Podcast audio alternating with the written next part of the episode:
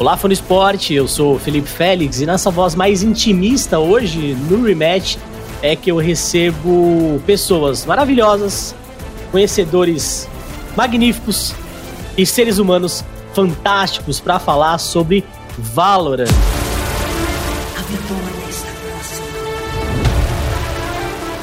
Eu não sei se me apresentei ou não, tô meio mal, mas eu sou o Felipe Félix e hoje nós temos com a gente Evelyn Marcos, aplausos para a Evelyn. Editor, aplausos. Tudo bem, Evelyn? Tudo bem contigo, Félix? Muito prazer estar aqui no Rematch. Estou muito feliz por estar aqui agora como convidada, né? Eu fui uma das idealizadoras do Rematch, fui uma das maiores participantes aí, tava quase todo, toda semana no Rematch, agora eu tô muito feliz por estar aqui como convidada. Oi, Marcel! Meu Deus. Marcel é nosso editor. Quer dizer, editor de vocês, não é mais meu. Mas é isso aí, oi Marcel, estou de volta. Junto com Evelyn temos ela também, Letícia Mota. Tudo bem, Leti? Opa, tudo bem, Félix? Tudo bem, Evelyn? Tudo bem, Spacão, tá com a gente. Um prazer estar aqui, é, receber esse convite para falar de Valorant, que é atualmente o jogo que eu estou mais envolvida, né? Então, vai ser um prazer, com certeza. Justamente, a Letícia, ela chega no ambiente, ela já toma conta do rolê, porque ela falou nosso terceiro convidado antes de eu anunciar. o nosso terceiro convidado é o nosso querido velhote, Old Man Spaca. Tudo bem, Spaca? Salve, rapaziada, tudo ótimo. Um prazer estar aqui batendo esse papo com vocês sobre o First Track, que foi aí talvez o maior evento aí que a gente teve de times jogando, né? Justamente. Para quem não sabe, o Spaca e eu estudamos na mesma faculdade no, no mesmo só. período de tempo. Exatamente, é, cara. Justamente. E, e, na época nós não. Eu, pelo menos, não fazia ideia de quem era ele, ele não fazia ideia de quem era eu também. é que é verdade, mano. Metodista é a faculdade situação... que mais forma pessoas dos esportes por metro quadrado. Justamente, Universidade Metodista de São Paulo. Merchan de graça para você aí. é, bom, Nesse último fim de semana, a gente teve o qualificatório do First Strike, então foi um Closed Qualifier que a gente teve. Os times que jogaram esse qualificatório fechado, participaram de qualificatórios abertos. E no fim de sexta, sábado e domingo, a gente teve oito times se classificando para o torneio presencial que acontece do dia 3 ao dia 7 de dezembro nos estúdios da Riot Games com uma premiação de 200 mil dólares. O Spaca e a Letícia estavam na transmissão. A Evelyn acompanhou ela inteira, inclusive a Evelyn acompanhou até o que não dava para acompanhar, que aconteceu na sexta-feira, né? Sexta-feira não dava para acompanhar nada direito ali. a, a, a Riot resolveu não transmitir, mas a Evelyn também estava acompanhando. Foi para deixar no mistério, foi para deixar no mistério. Justamente. Para começar o nosso papo aqui, gente, é, eu não vou falar os classificados, porque a ideia aqui é que a gente comente é, cada um dos oito classificados, até de uma maneira curta, dois, três minutinhos cada um, certo? É, de maneira geral, tivemos times que a gente já sabia que iam se classificar, mas a gente também teve surpresas, certo? É, começando com, acho que o principal time de Valorant, pelo menos do meu ponto de vista, vocês podem me corrigir se eu estiver errado, a Game Landers, que foi o primeiro time a se classificar. Como é que vocês viram a atuação da Game Landers e a bracket que ela tava? Então, Félix, eu gostei bastante da atuação da Game Landers. Eu acho que, na realidade, meio que já estava dito, assim, que a, que a Game ia passar, né? Não foi muito surpresa eles terem passado, mas eu acho que a gente teve como uma surpresa muito interessante o time adversário deles, que foi a Galaxy Carrots, né? Acho que eles foram uma surpresa muito interessante desse Qualify. Para mim, o Qualify fechado, todo o Qualify, mas principalmente essa etapa transmitida, serviu muito para mostrar como é o cenário de Valorant brasileiro, não só os times qualificados, não só os que vão para o presencial, mas também como que o, o cenário de Valorant está se mostrando nesse comecinho. E eu gostei muito do que o time da Galaxy Carrots mostrou, o time do Poti, que é um streamer muito bacana de Valorant também. E e eles deram muito trabalho, assim, pra Game Landers, apesar de ter sido um, um 2 a 0 Então, eu queria destacar, assim, a atuação desses meninos. E sobre a atuação da, da Game Landers, eles estão extremamente encaixados, sabem muito bem o que eles têm que fazer no jogo. Eles estão em bootcamp, né, lá do, no office da, da Final Level. Então, não foi uma surpresa eles terem se classificado, mas eu gostei muito do que eles mostraram. Eu acho que eles são um dos times que tá vindo com mais sangue nos olhos aí para esse presencial. Leti, Spaca, quem de vocês fez esse jogo? Acho que foi a Leti, né? Foi Fui eu, na verdade. Fui eu. O jurava que tinha sido a Leti. Então vamos lá, Spaca, é, comentar um pouco desse primeiro qualificado, que foi a Game Landers. É, você que acompanha eles também, e não só eles, como outros times, é, e muita gente fez uma transição do CS pro Valorant, como é que foram os Game Landers? Olha, Félix, é, acho que não ia ter muita surpresa a classificação da Game Landers. É, eles, eles são um time já que, se eu, se eu não me engano, foi o primeiro squad brasileiro no beta já a pegar a pegar Radiante. Né, eles estavam jogando junto desde sempre, então não, não, foi nenhuma surpresa, apesar de, como a Evelyn falou, a Galaxy Cards jogou, jogou, muito bem, tiveram algumas oportunidades ali até de passar à frente do placar, mas a Game Landers é um time muito cascudo, é um time que, eu acho que é, alguns times, eu acho que eu coloco dois na verdade, a Game Landers e a Fusion Fragments, eles passaram por algumas coisas no cenário já, que outros times não passaram, né, eles estão muito acostumados a jogar em finais, a jogar em semifinais de campeonato. Então, isso num evento como o First Strike, principalmente nesse evento qualificatório final, né, fazia muita diferença, porque muitos times entraram muito nervosos, é, cometendo muitos erros inicialmente. A Game Landers sempre foi um time que é, sempre jogou muito bem, muito certo, né? Nunca deu tanta abertura para o time adversário, principalmente nesse qualificatório. Então, é, não foi uma surpresa e eu acho que eles realmente vêm muito preparados, cara, para esse evento presencial, porque junto talvez ali é, acho que acho que eles devem ser o time mais preparado em eventos presenciais, né? Porque a line deles, a base do line-up deles, todos ali já jogaram eventos presenciais muitas vezes, já foram para fora do Brasil também participar de campeonatos mundiais. Então é, é um time que não teve muita dificuldade, apesar da galera ter jogado bem. Então é, fizeram o papel de casa. Acho que era. Acho que de modo geral, até pelo fato deles terem se mudado né, para uma, uma game office, uma game house, é, eu acho que era obrigação dos caras classificarem, né? Porque é, são considerados os melhores times do Brasil, então fizeram o seu dever de casa jogando realmente muito bem. É isso aí, vocês escutaram o Spaca. Game Landers não fez mais do que a obrigação deles. é isso aí, Spaca. Tô com você. Inclusive vai ser manchete da ESPN desse podcast aqui depois. Boa. É, a Van Liberty classificada é, Leti, você que fez esse jogo, então, foi isso? Isso, isso. Como foi o, esse rolê? Porque assim, o time da Van Liberty, porque assim, o time da Van Liberty, do meu ponto de vista, também era um dos grandes times aí desse classificatório, certo? Uhum, sim, sim. E, e como é que foi? A, eles fiz, você concorda com, com o Spacão aí? Eles fizeram nada mais do que a obrigação deles em classificar tiveram dificuldades, tiveram que sobrepujar muitos adversários difíceis? Como é que foi? É assim, o time da Liberty pra mim é um time que eu já acompanhei desde em campeonatos ali mais no início do jogo, né? Campeonatos menores que a gente acompanhou lá mais ali pra julho e tudo mais. Eu já conheci alguns, alguns desses jogadores, né? Eles passaram aí por um time que era no né? Época era, um, era uma tag que eles criaram e estavam jogando. Até essa line se adaptar um pouquinho ser consertada pela Avan, de fato.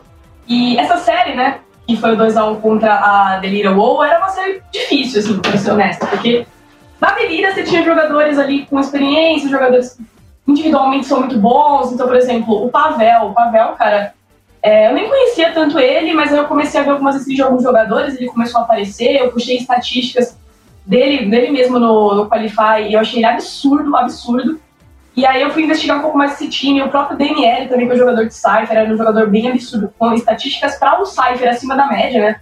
O Cypher, para o pessoal de casa poder entender, é um agente que ele joga mais de sentinela, né? Ele não é o cara que vai mais para buscar combate. Então, assim, você puxava estatísticas você via que, cara, é um time decente. Né? Tem o BRN também, que é um cara super agressivo. Tem o Fluir, que é um cara que manja muito de cal, manja muito de conhecimento de jogo. Ele tem um solo ali muito bom.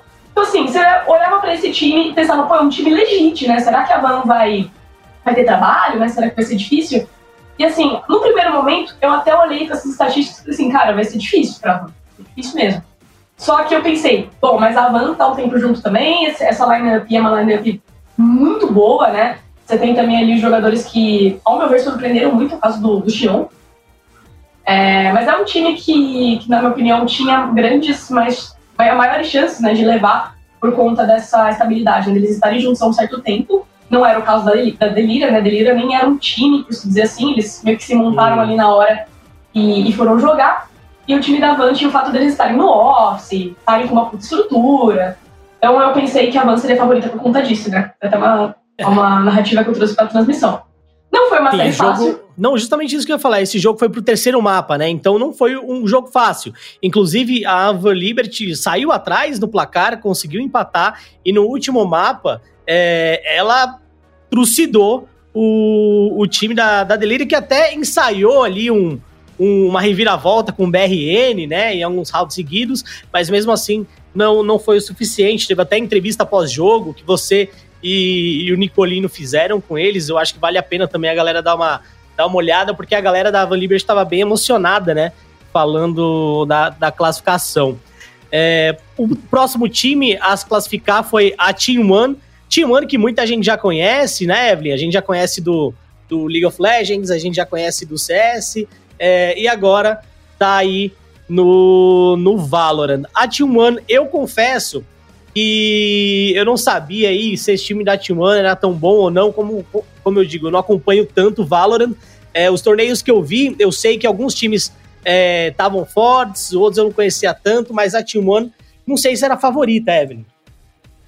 Então, a One ela passou por uma mudança de escalação meio expressiva, assim, eles eram um dos melhores times de Valorant no início do cenário, é, dominavam e tal, estavam ali no top 2, top 3, e aí eles sofreram uma mudança em que o QCK saiu e eu acho que foi o Bigas que saiu também do time entre nos últimos meses aí. E aí ele estava ali meio que tentando se entender, tentando se encaixar, tentando entender o que seria desse time sem esses jogadores. O QCK é uma grande estrela do time, né? Até virou meme depois de falar, então, o time tava ruim, mas meu individual tava bom. É, e agora eu senti que eles estão conseguindo se entender, eles estão conseguindo trazer um jogo muito mais encaixado. Eu gostei muito do que eles trouxeram contra a Era Eternity. Eu até esperava um pouquinho mais desse time que tá crescendo ali por meio do, do Tier 2 e tal, do Valorant, se a gente já tem, né, essa especificação entre Tier 1 e Tier 2, a Air Eternity é um time em ascendência ali. E a Team One conseguiu esse 2 a 0 eu acho que mostra que eles estão buscando uma solidez para vir para esse para esse presencial depois dessa, dessa mudança expressiva que eles tiveram. Spaca, é, você veio do, do CS, né? É, acho que grande parte da sua carreira você passou no CS, você deve ter bastante contato também com o Carcavel, com a galera da T1.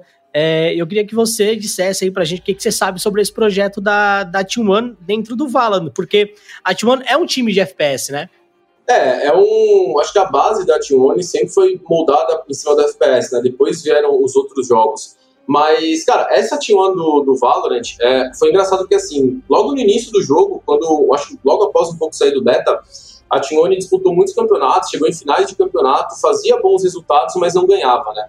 E aí eles começaram a bater, nem bater na trave em alguns campeonatos, eram eliminados antes de chegar em semifinal e final, e aí foi quando começou as mudanças, né? Saiu o Bigas, entrou o, o Zap no lugar dele, e depois é, o QCK, aí teve toda aquele coisa do QCK perdendo o campeonato, postando individual e tal, e aí ele saiu, e entrou o Maverick, que é o antigo nick dele, antigamente era MKTT, né?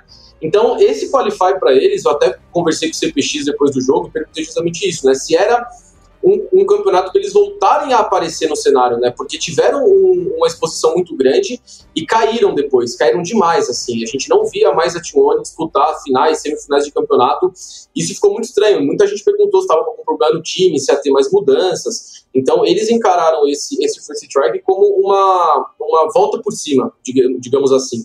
Né? Eles precisavam classificar, até para mostrar que a dependência do QCK não era tão grande, porque muita gente falava, ah, o QCK era o cara do time, se ele sair, a Tione volta a ser um time normal tal. Então, eles, eles pegaram esse sentimento de vamos provar que somos muito bons e não dependemos de apenas um jogador. Né? E fizeram esse jogo contra a Eternity. Eu confesso que achei que poderia ser um jogo mais pegado. Né? Foram dois mapas, dois mapas a zero, com placares até que ok, foi 13-6 e 13-8. Nenhum momento a Eternity se mostrou um time que poderia é, vencer a Team One. Né? Eles sempre controlaram muito bem o placar. Então, é, se provaram, cara, se provaram para chegar no evento presencial. Acho que tiraram o peso das costas, né? porque se eles não se classificassem, eu acho que aí sim talvez a gente poderia até ter algumas mudanças do, do dia seguinte já do time da Tijuana, porque era uma pressão que eles estavam sentindo. O próprio CPX disse isso para mim na entrevista, né? Então, conseguiram passar por 2 a 0 A Era, eu concordo com a Ive, eu acho que é um time que é um time bom, mas é um time que ainda falta é, um pouco de experiência dos jogadores para conseguir vencer essas MD3, né? Esses times hoje que eu considero do Tier 2, cara, em MD1s eles são muito chatos de jogar né? Porque uhum. geralmente é, as MD1s rolam aqueles vetos e acaba saindo, caindo muito mapa neutro, né? Ele olha o time, do time, do, o time adversário com o melhor mapa, acaba rolando veto, então sempre jogam em mapas neutros e eles podem acabar surpreendendo, mas MD3 ainda é um pouco difícil é, rolar esse tipo de coisa, né? Aconteceu nesse First Strike, eu acho, eu acho que duas surpresas, né, que a gente vai falar mais pra frente, mas nesse jogo específico da Tione contra a Era, acho que deu a lógica e a Tione acabou vencendo.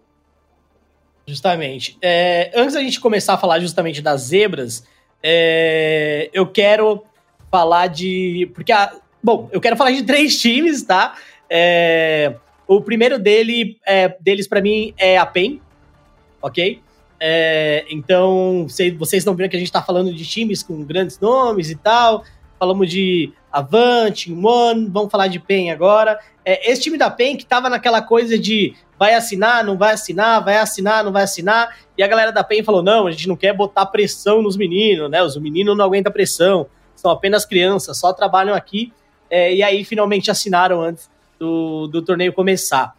É, esse jogo foi feito pela Lete, é isso? Esse foi pela Lete, né? Não, foi por mim. Todos 2x0. Ah, eu só erro. 2x0. Eu só erro. Eu sou um bosta! ô, que ô, Marcel! Ô, Marcel, me faz passar vergonha. Esse jogo, esse jogo que foi feito pelo SPAC, então, SPACA, Pen Gaming. É, Pen Game a gente já sabe que tem uma tradição muito grande em outros esportes, inclusive se deixarem o público do League of Legends votar no All Stars, só vai dar PEN, por mais que a PEN não tenha vencido esse ano, né? A galera gosta de dar aquela mamadinha na Pen Game. E eu acho que no Valorant também não é diferente. É um time que vem sempre hypado por causa da tag, certo? Ah, com certeza, né? E é um time muito bom, cara. Acho que do, nos últimos três meses, talvez, seja o time que mais se estabilizou entre os melhores do Brasil, né? A gente sempre colocava ali a Game Landers e a Fusion Fraggers, né, como os, os, dois principais times, e agora a gente tem um terceiro, que é o time da PEN, que já venceu esses adversários, tanto a Game Landers quanto a Fusion Fraggers em campeonato, e eles vieram para essa First Strike com uma mudança muito grande, né?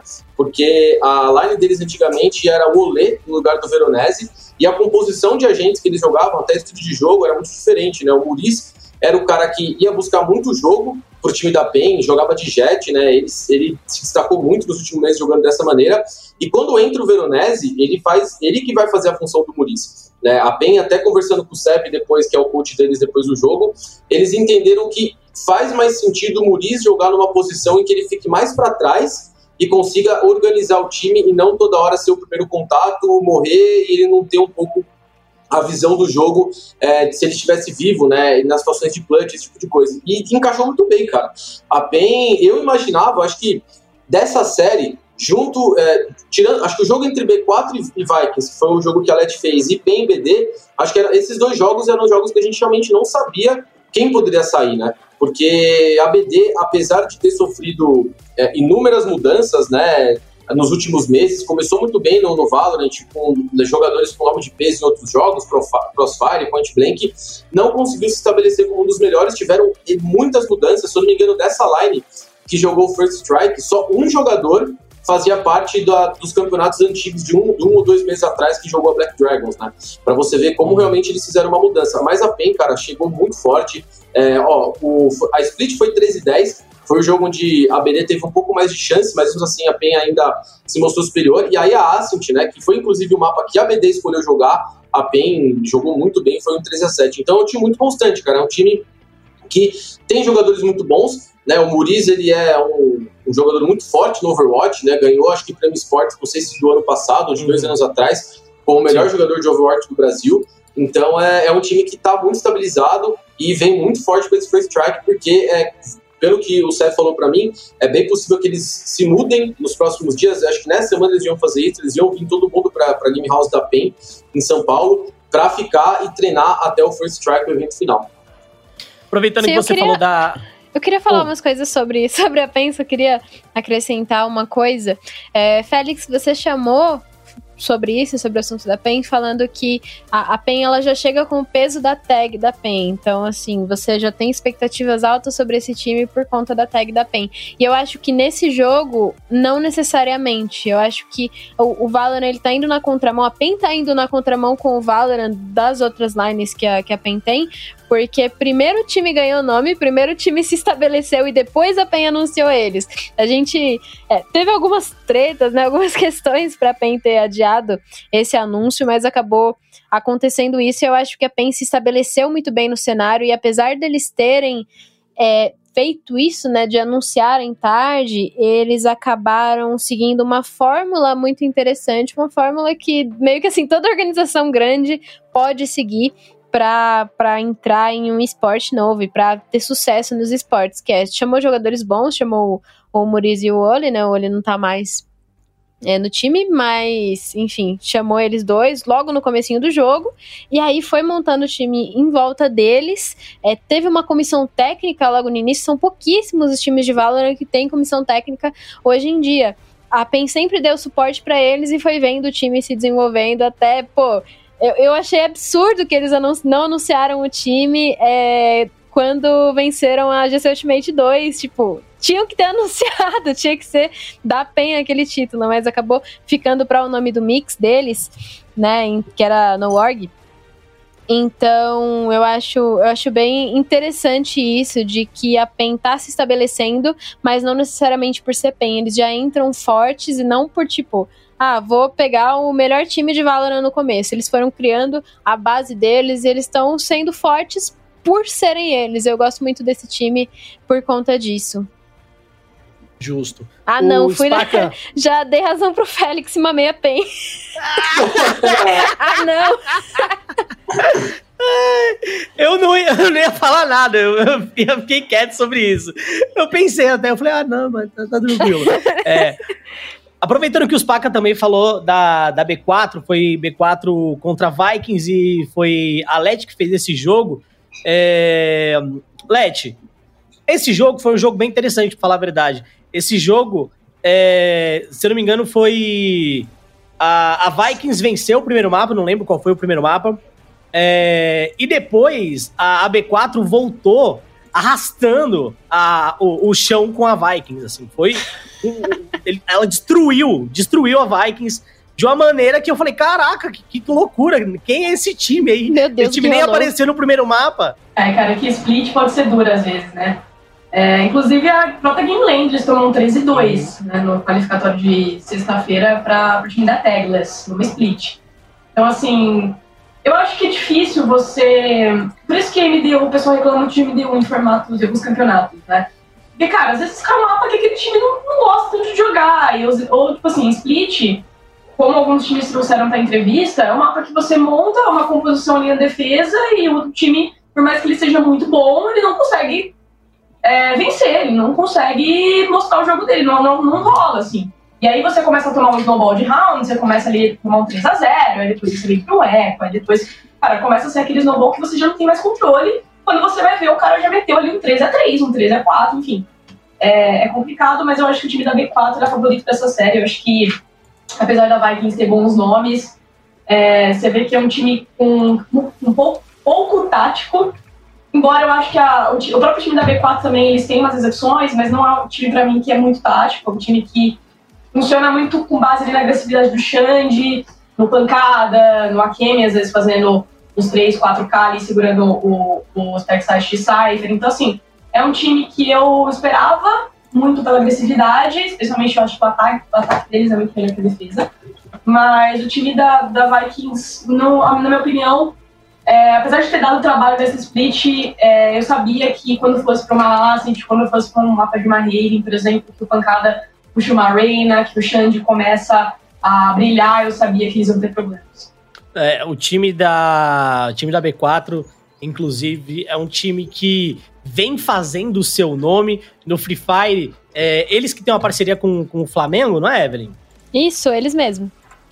Eles têm uma parceria no Flamengo, então é um time que é, eu não duvido nada que comece a ir para outras categorias de acordo com o crescimento deles. Então, É, a gente tem eles no Free Fire, que é um grande time. A gente tem eles agora no Valorant. Quem sabe também não virem um time de Valorant do Flamengo para você, flamenguista que está escutando a gente. Então podem ficar de olho nesse time porque é um time muito bom. A gente tem mais dois times para falar só. E aí eu vou falar a, a, a obviedade, depois a gente entra nas zebras. É, vamos falar sobre a Fusion Fraggers ou a Bottom Fraggers. Então, depende de quem tá chamando, depende de como você quer chamar. Que venceu a New Engines Esports. Esse jogo foi um jogo relativamente tranquilo. O, esse jogo foi ficou na mão do Spaca, inclusive. O Spaca, ele só pegou o jogo tranquilo, velho. A emoção ficou por conta da Letícia.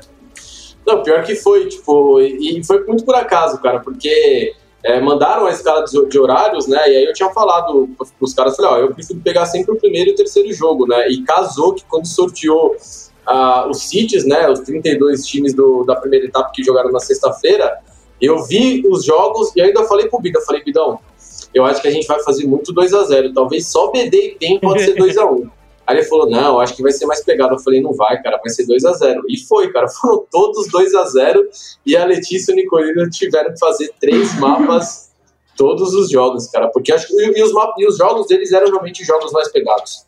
Tipo, nitidamente eram mais pegados. Então acabaram aí narrando praticamente muitos mapas a mais aí.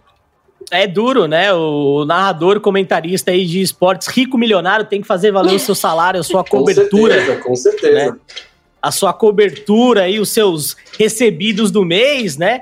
Inclusive, é, honestamente, eu acho que não tem muito o que falar sobre esse time da, da Fusion Fraggers. Tem um dos jogadores que eu mais gosto do cenário de Valorant, não só pelo gameplay, mas pelo nick também, que é o Dragonite. É, sou um super fã de Pokémon, adoro dragões. E, e, eu acho que é um cara que vem jogando muito. O João é um dos queridinhos da galera. É, como vocês já disseram, que os nossos convidados já disseram, é um dos times que figura aí no, no top 1. E agora nós vamos entrar nas zebras, tá? E aí a gente vai para a rainha do jogo difícil, para a rainha da zebra do, do Closed Qualify, que foi a Letícia, né, Letícia? Você aí ficou com esse trabalho duro, com esse trabalho difícil, e a Evelyn ficou com o trabalho de segurar o coração, botar ali a emoção na, na ponta da, da arma. É, começando primeiro, a gente vai deixar Red Kennedy e. É mix, né? É mix ou in-gaming? Era in-gaming, mas aí eles deixaram o in-gaming, eles estão com o mix. Ah, tá. Então a gente vai deixar o jogo da Red Kennedy por último. Vamos falar sobre o jogo da Falcol, certo? Falcol, é, eu não sei se a Falcol é o melhor time do cenário, né, e tal.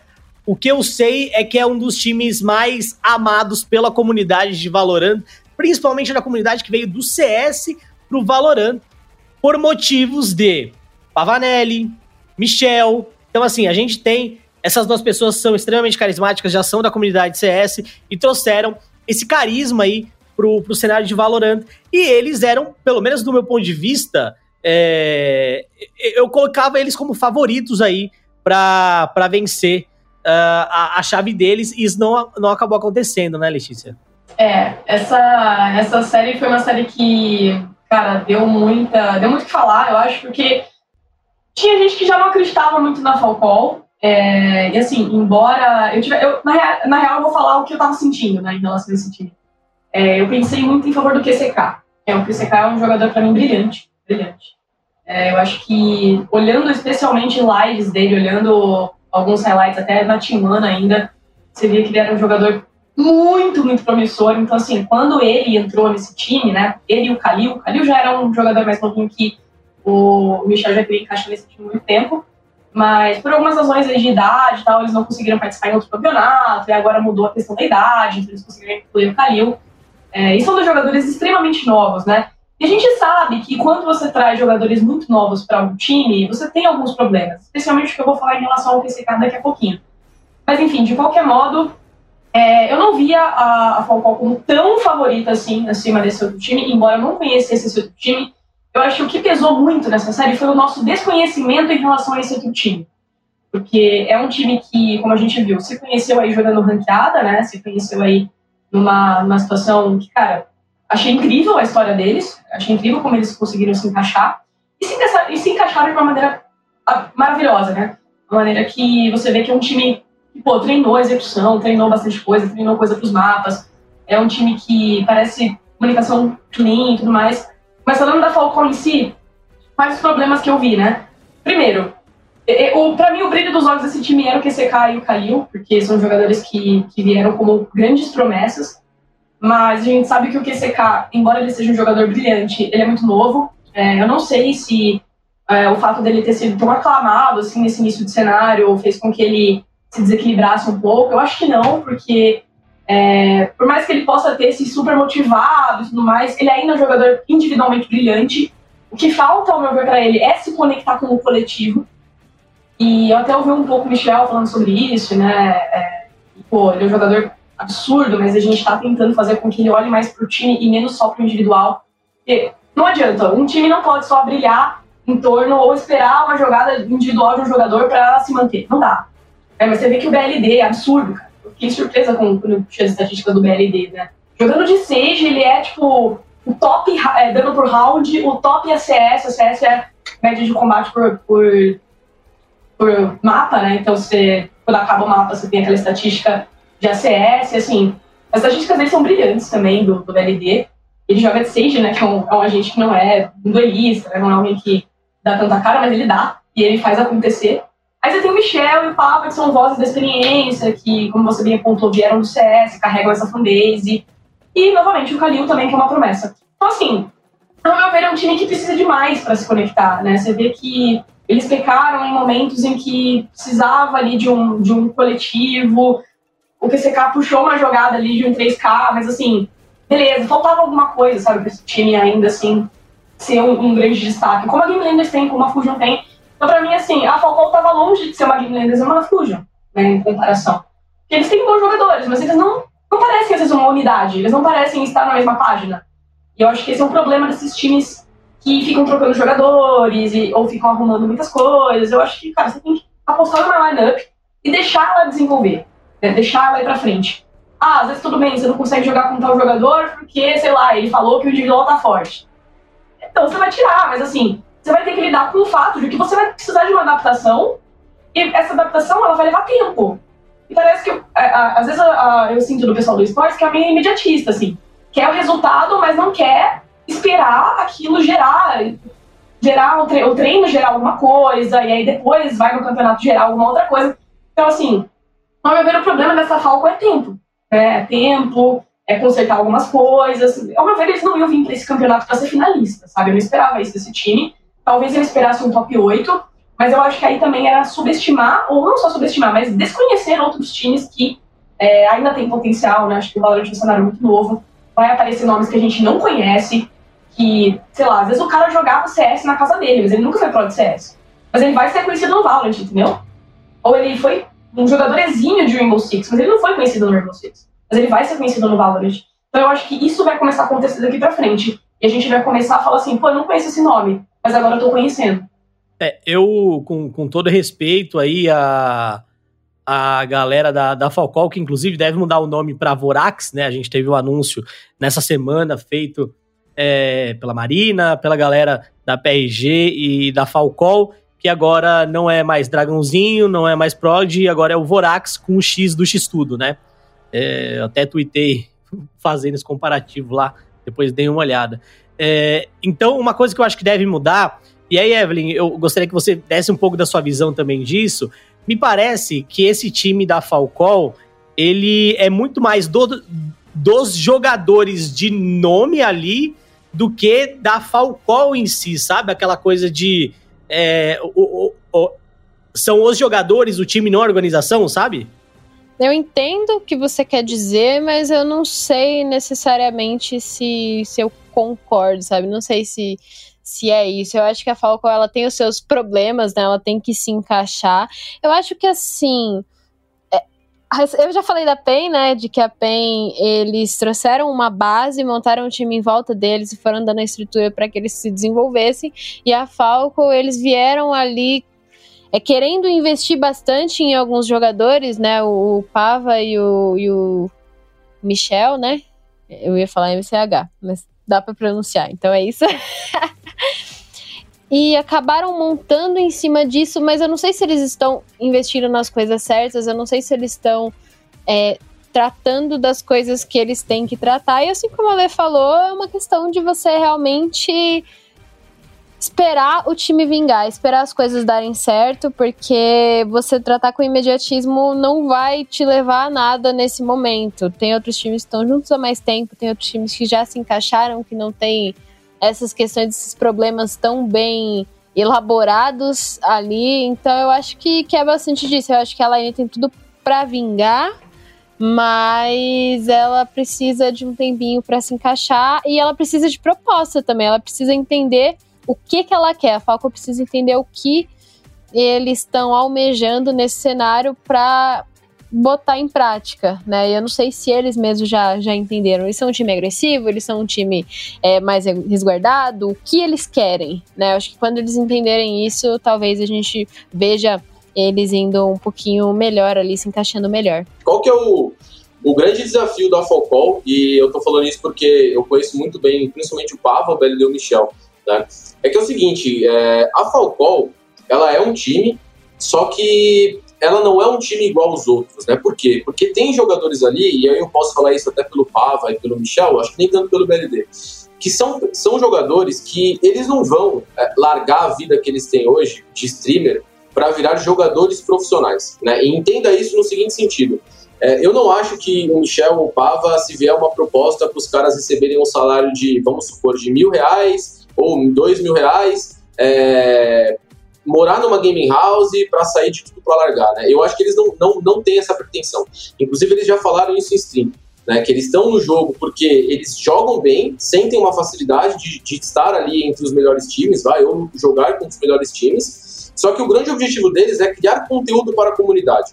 Né? É muito parecido com um time que tem nos Estados Unidos que chama Mythic, né? Que é um time que é um time baseado em cinco streamers de CSGO e eles, além de jogar campeonatos, streamar campeonato em tempo real, eles também transmitem outros campeonatos, que é mais ou menos o que o Michel faz. Né? O Michel ele jo joga, ele transmite o campeonato da Horus, por exemplo, que está rolando agora nesses dias. Então, assim, e aí onde está o problema, na minha opinião? É que você tem dois jogadores ali, que é o QCK e o Kalil, que eles precisam, ou, ou eles futuramente vão precisar, de um time que a gente fala que é 24/7, né? Que é um time onde todos os jogadores eles estão com o foco de serem jogadores profissionais, de viverem do Valorant. Né? E, e a Falcão hoje, eu acho que ela não tem esse objetivo. Né? Por isso que é, eles até fizeram né, a, a preparação para esse First Strike, fizeram treinos fechados, por assim dizer. Né? Eles treinaram contra times do, do Game Landers, PEN, é, Fusion Frag, eles treinaram contra esses times, coisas que eles não faziam antes. Né? Eles abriam a live, treinavam ali quatro, cinco mapas com times que não tinham a importância de, de serem filmados, aparecerem na Steam, porque eram times que não estavam jogando esses grandes campeonatos.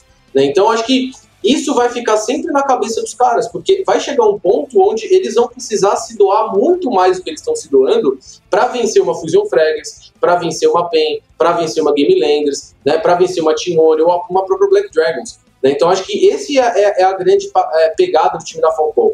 Né? É eles tentarem equilibrar essa vontade de dois jogadores muito novos, que é o Kali e o QCK, de viverem esse sonho de treino intenso, de dedicação, de treino tático, de análise de, de jogo, que é algo que os melhores times do Brasil hoje fazem, com a pegada da criação de conteúdo, que é o Michel, o Pavo e o BLD abrindo stream. Né? Então, acho que é, essa é a grande dúvida da Falcão, e é esse, na minha opinião, um dos principais motivos deles não conseguirem vencer é, os times que são do Tairum, que tem uma certa dificuldade. E aí, falando um pouco mais do jogo, eu colocava a Falcão como favorita, porque a, nos, recentemente, nos últimos campeonatos, eles fizeram bons jogos contra equipes muito fortes. Né? Tiveram, acho que no MD3 contra a Fusion Fraggers, que eles perderam de 2 a 0 mas foi um 2 a 0 que foi 13 10 e 13 11 né? Então, assim, é, a Falcão sabe jogar muito bem contra esses times que são do Tier 1, só que ela sente uma dificuldade absurda de jogar com times que são underdog. Né? Que times que não têm material para estudar, times que jogam naquela correria, que é com táticas um pouco mais, como posso dizer, um pouco mais elaboradas, pré-feitas. Né? Inclusive o Michel assistiu a stream pós pós-camp dele, né, que ele fez, ele falou justamente isso. Ele falou que eles perderam porque eles pegaram um time que estava totalmente armadinho, certinho para jogar contra eles. Não era um time muito bug, né, não era um time muito correria. Então acho que para finalizar a parada da Falcão, acho que é isso. Eles têm esse problema do, da criação de conteúdo alinhado à, à, à vontade de alguns jogadores ali de viverem o sonho 24/7 é, e esbarrar nesse problema aí da stream e da criação de conteúdo. Uhum. É, eu nem diria que é um problema, são objetivos diferentes, né? Exato. É, não necessariamente objetivos diferentes acabam é, constatando um problema em si. É, eu seria muito fácil até virar e falar, pô, se não quer ser jogador profissional, deve estar tá tomando o lugar de alguém. Mas a gente tem que levar em consideração também que é um cenário que está crescendo, é um cenário que está surgindo.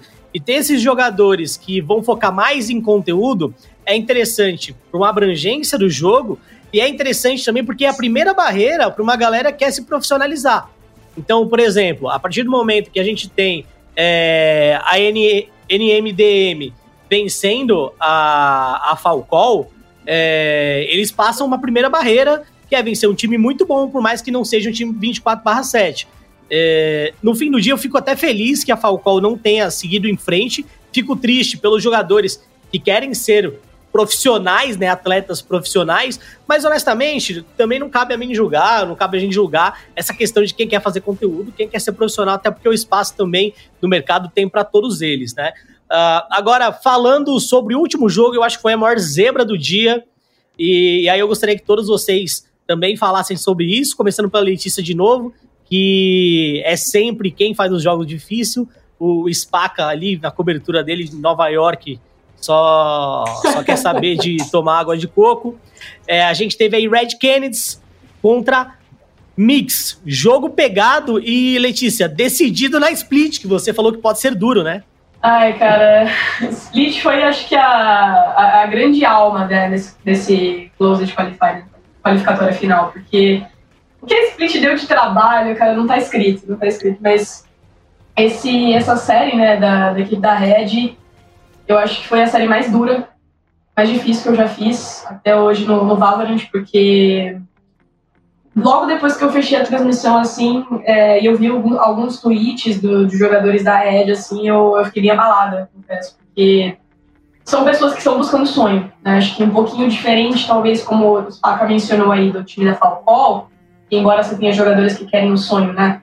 Jogadores que não abandonariam a, a, vida atual, né? A carreira atual para investir nisso, é, esse time da Red é total sonho, né? Saci, Pepa, Polo, Azul, Brasil, são todos jogadores que querem, né? Querem muito esse presencial, querem muito, queriam muito, no caso, é, querem muito ser o melhor time do Brasil e, enfim, chegar eventualmente no Mundial. Eu sinto isso, né? O Saci, ele fez aí uma troca de, de carreira, né? De, no caso de, de jogo. E, cara, é, é uma, foi uma série difícil, mas talvez a série que mais me surpreendeu, mas volto a ressaltar, talvez por um certo desconhecimento do time adversário, e dessa vez eu vou até falar que não estava tão surpresa, porque o Tichinha, né, ele tinha falado pra gente que esse time era bom, esse time da Mix. Eu particularmente conheci o Biscoitinho, eu tinha já visto um jogo, tinha dado cast no jogo do Biscoitinho já, mas não era esse time, era o. Foi bem antes, acho que dois meses atrás, num outro campeonato, e não era esse time. Então, assim, eu já sabia que ele era bom, eu já sabia é, já tinha ouvido falar desse TED também, mas o resto eu confesso que eu não conhecia, fiquei muito surpresa com o Kaique. Muito, tipo, muito, muito surpresa mesmo, mesmo.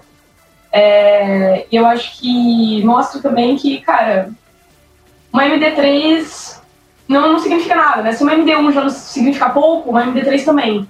Acho que a, assim como a Falcão poderia ter vencido, que foi um 13 a 11 ali no final, eu acho que a Red acabou sentindo ali no final, né? Acho que Senti um pouco no primeiro mapa, mas no segundo teve uma recuperação assim absurda do Saci. Do tipo, cara, parece que o Saci tirou a vontade, assim, do, do mais profundo. Sabe aquele, aquele momento que o protagonista do, do Shonen acorda e, cara, é aquela parada, assim, de confiança e ele entra no pódio. Eu lembro muito de Regin Noi. é um anime de boxe que eu gosto muito. E, assim, parece que é foi aquele momento, sabe? Aquele momento eu senti naquela, naquela bind, eu estava me vendo a ascensão do protagonista. E de repente, no terceiro mapa, a Red desapareceu. Desapareceu por completo. Mas eu volto a destacar esse ponto de snowball. O Valorant é um jogo cruel. Se você começa a fazer uma coisa, ela não funciona, você vai caindo no snowball da economia, você vai caindo no, snow, no snowball do, da, da tua moral baixando, tua confiança caindo, nada funciona, nada funciona. E eu já passo por isso na minha ranqueada, sabe? Imagina o cara que tá passando por isso na, MD, na MD3 que vai qualificar pro maior campeonato do Brasil até então. Então, assim, é difícil. É difícil, é, mas assim, é, eu ainda acho que esse time da Red é promissor. Eu ainda acho que eles têm muito a melhorar. E é dar um mérito aí pro time adversário que, embora tenha sido essa, entre aspas, zebra, é, são nomes que daqui a pouquinho a gente vai estar tá em grandes times, imagino, né? Pelo menos desse, desse time aí da, da, da Mix, cara, eu não tenho que falar de um jogador, assim. Pra mim, todos foram surpresa. Ô, Evelyn, você acha que com essa derrota, esse time da, da Red, Red Kennedy pode, pode sofrer alterações? Algum tipo de debandada aí, mudança de jogadores? Cara, eu não sei. Eu não sei, eu não acho que vai sofrer, não, pelo menos por enquanto. Eu tive uma conversa com o Saci nos últimos dias em que ele falou sobre como ele formou esse time, né? Como é, ele encontrou os caras para fazer esse time com ele. E ele, ele me disse que ele demorou bastante para achar um grupo de pessoas que se dessem tão bem com ele, que se dessem tão bem entre si, para conseguir um time interessante aí para disputar os campeonatos. E era um time que estava indo muito bem, que estava tendo uma crescente muito bacana, que se entende muito dentro de jogo, só que os caras sofreram esse apagão aí nessa nessa última série do First Strike. E é claro, eles sofreram um apagão, foi um, uma série em que a gente praticamente não viu Red Kennedy, mas eu dou muito mérito para os meninos da Mix, né, antiga in-game. Eu acho que ao invés de destacar o demérito da Red de não ter se classificado, eu, eu pessoalmente fiquei triste porque eu queria muito ver esse time no First Strike, queria muito ver esse time no presencial. Eu sou muito fã do Polo, o cara é extremamente bom, sou fã mesmo mas eu fico muito feliz com esse crescimento da Mix, da antiga in-game. É, esse time já estava disputando alguns campeonatos, já estava vencendo alguns campeonatos, tendo resultados bem expressivos em torneios menores. Eles foram vice na, no Valorão Cup há uns dias. Eles é, foi uma MD5 e aí a Cade ganhou de 3 a dois contra eles, mas assim, eles mostraram um jogo muito, muito, muito legal e eles estão com muita fome de, de vencer e com muita fome de chegar nesses campeonatos. Então eu dou bastante mérito para eles. E eu não sei se a Red Kennedy vai realmente se desbandar depois dessa depois dessa melhor de três, depois dessa derrota. Não sei se eles vão trocar jogadores, mas eu pessoalmente não acho que seja o caminho por enquanto. Eu acho que o caminho é realmente ir trabalhando com essa line. Foi uma line também que foi anunciada recentemente pela Red, apesar de eles estarem juntos há alguns campeonatos aí. Então é, é basicamente isso que eu acho. Uhum. Spaca, você ali do alto do, da sua cobertura recebendo seus milhões de dólares via Pix. Com certeza.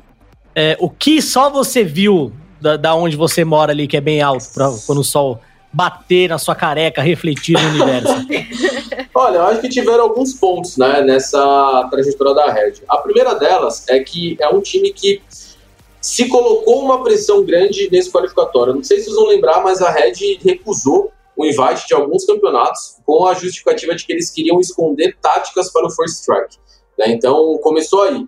Né? Segundo ponto foi que eles tiveram uma mudança muito brusca no modo que eles estavam jogando. Né? É, inclusive, durante a, a, o jogo, muitos jogadores profissionais, que, o Xande da B4, tiveram outros times que postaram que não estavam entendendo porque o Polo estava jogando de suporte, né? Sendo que o Polo ele tem né, uma jet muito forte, né, uma das melhores jets aí do Brasil, e, e, a Red se firmou no cenário, jogando muito nesse, em cima do Polo também. Né, o Saci, óbvio, é o destaque, o Pepa também é muito bom, mas o Polo de jet faz uma diferença muito grande. Né? Então eles mudaram o jeito de jogar e provavelmente durante os treinos deve ter dado muito certo, né? deve ter encaixado, mas nessa, nesse jogo em específico contra a Mix não encaixou. Né? Eles venceram a Bind, mas depois na, na Split foi realmente um resultado avassalador. Acho que ninguém imaginava que eles tomariam 13-1. Né? Então, acho que teve, teve essas mudanças, na minha opinião, e até essa pressão interna que eles se colocaram, já que eles recusaram invites, estavam treinando, mudaram o jeito de jogar. Eu acho que eles entraram nesse campeonato com uma pressão muito grande. Né? E aí, falando um pouco mais da, da Mix, antiga em game, como a Evelyn falou, eles ficaram em segundo lugar no Valorant Cup e ficaram em segundo lugar também, se eu não me engano, na Evo que foi um campeonato que eles disputaram a final contra a Fusion Fraggers. Na fizeram... Sportsmaker, foi na Spike Sportsmaker, é, Sportsmaker. Eles fizeram, se eu não me engano, 10 a 2 na Fusion Fraggers, é, no último mapa, que era a Raven, era da MD3, e tomaram uma virada. né? Perderam de 13 a 11, 13, acho que foi 13 a 11 o jogo. Eles acabaram. Então, era um time que já mostrava uma capacidade de, de trocar contra os melhores. E aí pegou uma Red que eu acho que teve todos esses, eu não vou dizer problemas, né? Porque no meu, no meu pensamento, se eles quiserem mudar comp, se eles quiserem fechar, não participar dos campeonatos para treinar, é uma decisão deles, mas teve um pouco, acho que, essa pressão né, da Red, enquanto a Mix, acho que vinha do, do sem responsabilidade alguma para jogar. Né? Era um time que todo mundo colocava como underdog, pra, no, no caso de contra a Red, né? Porque se você pegar a mix contra a Era ou contra a Galaxy Carrots, eu acho que eles são favoritos a vencer, mas contra a Red especificamente, eles eram underdogs e a Red não conseguiu, cara, é, se, se encontrar dentro da partida. E aí, falando um pouco mais de mudança, eu acho que antes deles pensarem em mudar de line, eu acho que eles vão pensar muito em voltar do jeito que eles estavam jogando. Eu acho que eles não, não vão adotar é, esse, esse sistema que eles estão jogando agora com o Polo jogando de Brit, é, o Mazu fazendo o Homem. Eu acho que eles vão tentar trazer mais para o sistema antigo deles, que foi o que deu resultado, né? O Polo voltar com a Jet, o Pepa talvez fazer o homem em alguns mapas, enfim. O Saci a gente sabe que ele joga de, de, de Sova e, e o Prozinho de Cypher, mas talvez eles mudarem, né? Dar um passo atrás e falar, galera, não deu certo, a gente não conseguiu jogar como a gente gostaria, e aí tentar trazer aí o esquema de volta de como eles estavam acostumados a jogar. Olha, eu vou ser bem, bem franco. Eu achei que esse time da, da Red ia conseguir seguir em frente. É, eu concordo com a, com a Letícia. É, parecia mesmo ali um, um, rolê de anime, né? Plus Ultra e tal. Goku despertando o sétimo sentido, sabe?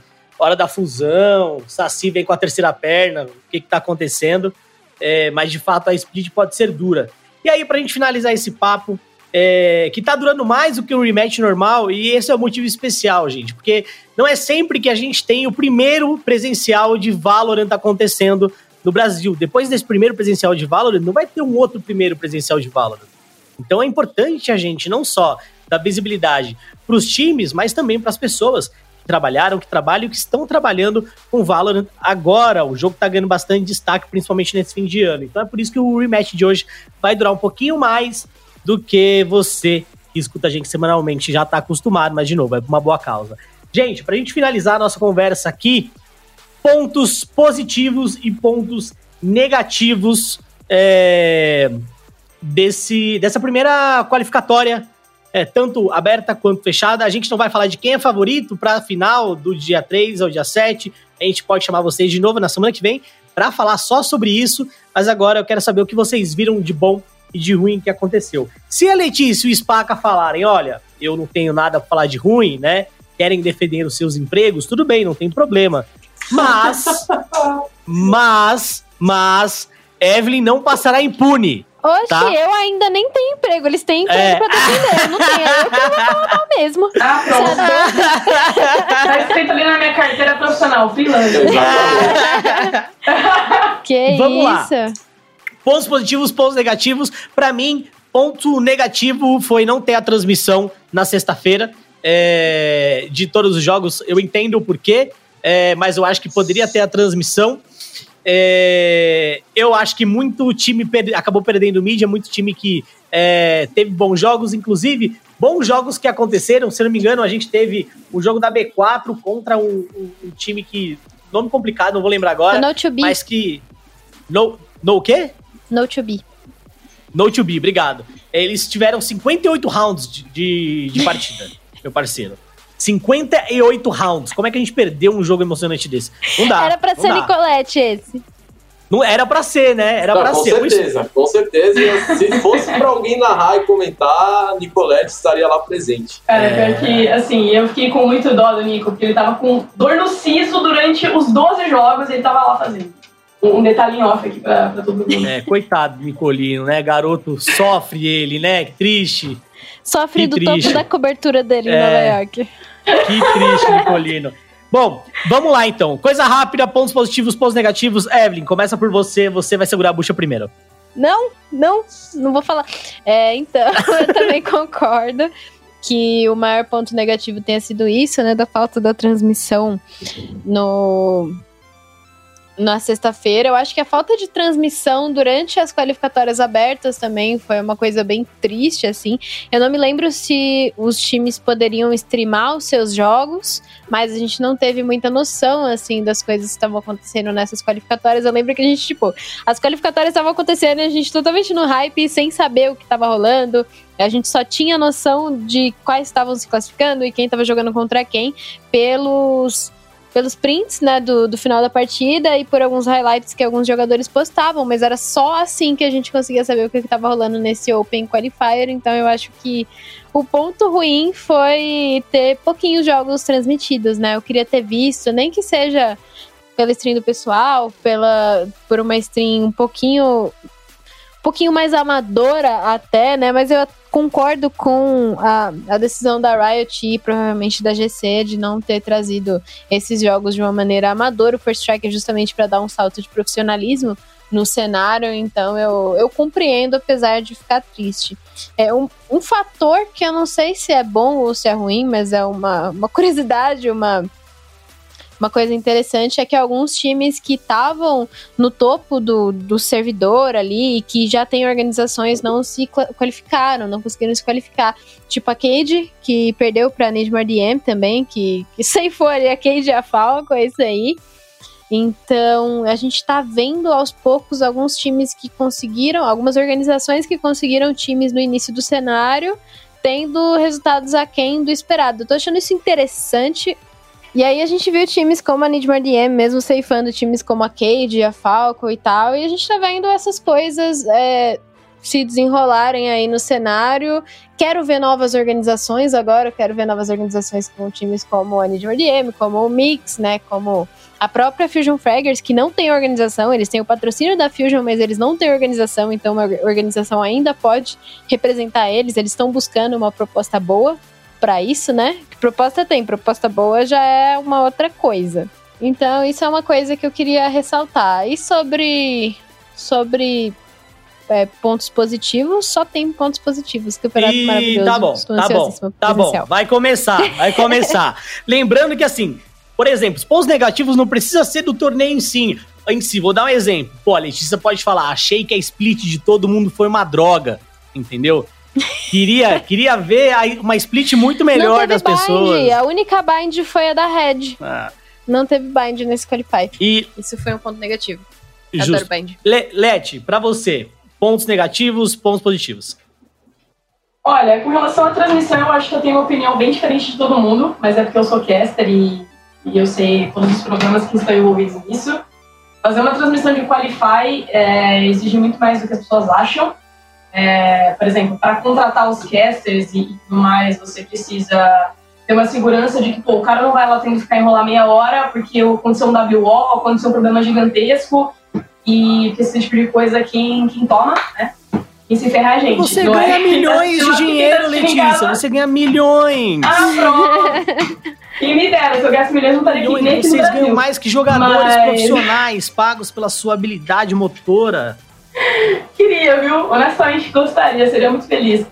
Mas eu acho que, primeiro, tem essa grande problemática, pouca gente olha para isso, mas é uma, uma, uma, real, né? A gente teve, por exemplo, uma sequência de WOs aí em qualifais abertos, e esse tipo de coisa, pra gente é ruim, para os times é ruim, então eu acho que tem um monte de problemática que ninguém pensa nessa hora.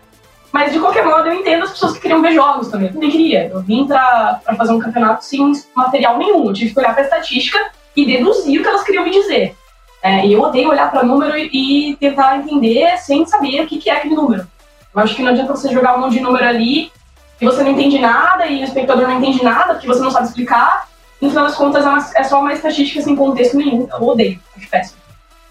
Então eu tive, eu tive que vir para a transmissão com coisas que eu perguntei para jogadores ali em DM, sabe? É, eu fui para alguns jogadores e perguntei, cara, você tá com uma estatística tal, o que, que você me diz sobre isso? Tipo, você joga assim, você joga assado. Eu tive que correr atrás muito mais do que muita gente acha, por exemplo, para poder fazer o meu trabalho. Mas isso aqui eu acho que são ossos do ofício.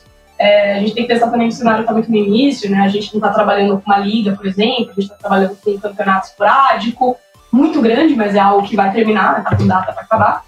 Então, de qualquer modo, eu acho que a iniciativa é fantástica. Eu acho que, cara, First Strike é, é um first, né? É um primeiro passo, assim, de de profissionalização que a Riot está dando. É, eles precisam ter alguma métrica no futuro para poder é, embasar patrocinador, para poder trazer, enfim, todo mundo para isso. É, e para ter uma base também de quais são os melhores times do Brasil, porque, embora tenha tido uma polêmica aí de seed e tudo mais, tem times que estão correndo atrás há muito tempo. Eu entendo que é importante a gente dar, dar oportunidades para times como Morgan, como Knicks, mas tem times que já estão aí consagrados, cara. Não, não tem o que falar. O caso, por exemplo, da Game Land, Expulsion, e não tem o que falar, né? São times muito bons que merecem essa, que, na minha opinião, merecem uma vaga se tiver uma liga competitiva. Esses times já se provaram, né? Mas a gente tem que ter mais sistemas, né? Mais modos de, de captar esses times. E ao meu ver, o First Strike é o primeiro passo da Riot para captar esses times, eventualmente para alguma coisa maior. É, eu acho que, cara, é, o final de semana foi muito cheio. Né? Eu basicamente fiquei às 10 horas ali na transmissão assistindo o Valorant, então a minha reclamação eu acho que seria um pouquinho dessa, né? É uma transmissão pesada pra gente e os mesmos jogos que eu não fiz eu tava assistindo, né? Eu tava anotando coisa, eu tava trabalhando. Então, assim, não é porque eu não tava fazendo que eu não tava ali, sabe? Mas eu não, não tenho o que reclamar fora isso. Acho que foi, uma, foi um torneio fantástico, assim, ainda vai ser melhor no presencial. O pessoal gritando ali, pisa fogo, etc. Vai ser ainda mais interessante de acompanhar. E é isso, agora ansiedade do presencial, ainda não sei se farei, então não adianta perguntar disso para mim. Mas a gente, né, espera, claro, poder no mínimo acompanhar. Demorou, vou riscar a pergunta aqui da, da, das coisas que eu ia fazer aqui no fim do programa. Spaca, você, pontos positivos, pontos negativos. É, você já tem experiência com, com o CS, que é o maior FPS da história do esporte e vai continuar a ser por um bom tempo. Como é que você viu este First Strike? Cara, eu acho que. Eu vou começar dos pontos negativos. Eu acho que a primeira coisa foi a, a parada da CID. Eu acho que revelar como seria muito próximo do campeonato, sendo que antes tinha sido falado que seria de maneira aleatória, rolou muita discussão nas redes sociais, né? muitos times contestando o ranking que seria usado, que era da Wikipedia, e sendo que a gente tinha alguns outros sites especializados com outros rankings talvez um pouco mais palpáveis, né? E, então acho que ficou esse aprendizado até para a Riot não, não ter mais tipo dor de cabeça com os times. A parte da transmissão da sexta, acho que todo mundo vai falar porque tiveram bons jogos na sexta-feira, citando esse que bateu o recorde da B4, né, contra o acho que todo mundo gostaria de ver esse jogo. Então, se não, pelo menos não tivesse equipe para streamar, para fazer a transmissão, pelo menos deixar os jogadores streamarem com delay, não sei, mas entra quesito também de times querendo que seja streamado para não mostrar tático, acho que entra nesse ponto. Mas enfim, acho que de, de pontos negativos, por assim dizer, eu acho que isso, cara, a parte de seed e a parte também do, da transmissão. Positivo, acho que é, reunir né, todos os melhores times num campeonato, tendo um, um como posso dizer, é, alimentando o sonho né, de quem está jogando Valorant e dando uma perspectiva, cara, que é algo que eu que vim do FPS como CS demorou muitos e muitos anos para acontecer para a gente ter uma perspectiva, um jogador poder acordar e falar, não, eu tô jogando por conta desse campeonato ou porque a Riot vai fazer pelo Valorant ainda, então eu acho que o First Track ele chega para alimentar o sonho da, da galera que está jogando, né, é um jogo novo e já tem um investimento muito alto, 200 mil reais a premiação da final, então eu acho que motiva as pessoas a jogarem e, obviamente, o fato de, de ter novamente o evento presencial, né, é, eu durante esse ano eu fiz muito CS e a, a, a esperança né, de quem joga CS, transmite, era justamente que a gente tivesse um campeonato presencial. E logo quem vai entregar isso pra gente é o Valorant, né? Então é, isso tem um poder muito forte de unir toda as, todas as galeras né, que jogam FPS, porque vai ser um marco realmente no, no esportes brasileiro. É, e não só no Brasil, mas acho que no mundo, porque a gente está vendo pouquíssimos eventos presenciais, na verdade. Então é, o Brasil ele entra muito forte nesse, nessa retomada, talvez, aí junto com a Riot dos eventos presenciais. Tudo cuidado, tudo mais tem que ter, mas é, é uma esperança né, de, de uma comunidade de FPS que durante o ano inteiro ficou tão carente de um evento presencial e o First Track vai conseguir entregar isso pra gente. E como a Led falou, eu também não tenho certeza é, de que se eu vou participar ou não, nada foi falado.